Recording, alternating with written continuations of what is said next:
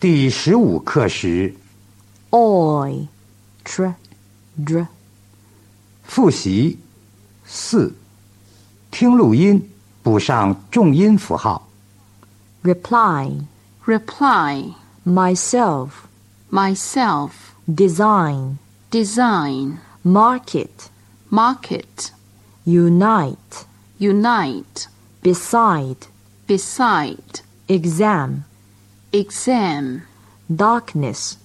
darkness, behalf, behalf,